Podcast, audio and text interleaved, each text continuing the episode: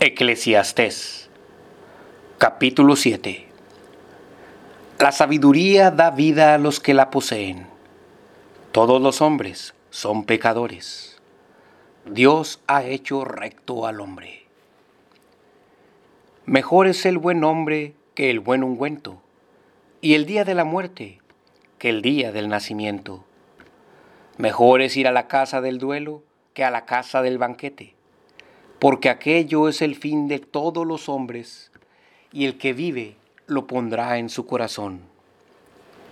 Mejor es el pesar que la risa, porque con la tristeza del rostro se enmienda el corazón.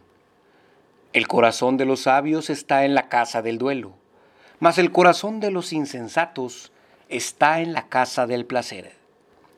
Mejor es oír la reprensión del sabio que la canción de los necios, porque la risa del necio es como el crepitar de los espinos debajo de la olla, y también esto es vanidad. Ciertamente, la opresión hace enloquecer al sabio, y el soborno corrompe el corazón. Mejor es el fin del asunto que su principio Mejor es el sufrido de espíritu que el altivo de espíritu. No te apresures en tu espíritu a enojarte, porque el enojo reposa en el seno de los necios.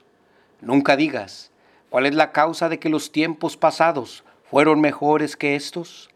Porque nunca hay sabiduría en esta pregunta. Buena es la sabiduría con herencia, y es provechosa para los que ven el sol porque escudo es la sabiduría y escudo es el dinero. Pero la ventaja del conocimiento es que la sabiduría da vida a sus poseedores. Mira la obra de Dios, porque ¿quién podrá enderezar lo que Él ha torcido? En el día de la prosperidad, goza del bien. En el día de la adversidad, reflexiona. Dios hizo lo uno tanto como lo otro, para que el hombre no descubra nada de lo que acontecerá después de él. Todo lo he visto en los días de mi vanidad. Justo hay que perece en su justicia, y hay malvado que en su maldad alarga sus días. No seas demasiado justo, ni seas sabio en exceso. ¿Por qué habrás de destruirte? No seas demasiado malo, ni seas insensato ¿Por qué habrás de morir antes de tu tiempo? Bueno es que tomes esto, y también de aquello no apartes tu mano, porque el que a Dios teme saldrá bien de todo ello. La sabiduría fortalece al sabio más que diez poderosos que haya en una ciudad. Ciertamente, no hay hombre justo en la tierra que haga el bien y nunca peque. Tampoco apliques tu corazón a todas las cosas que se hablan, no sea que oigas a tu siervo que habla mal de ti, porque tu corazón sabe que tú también hablaste mal de otros muchas veces. Todas estas cosas probé con sabiduría diciendo, seré sabio, pero la sabiduría se alejó de mí. Lejos está lo que ha sido y lo muy profundo, ¿quién lo hallará?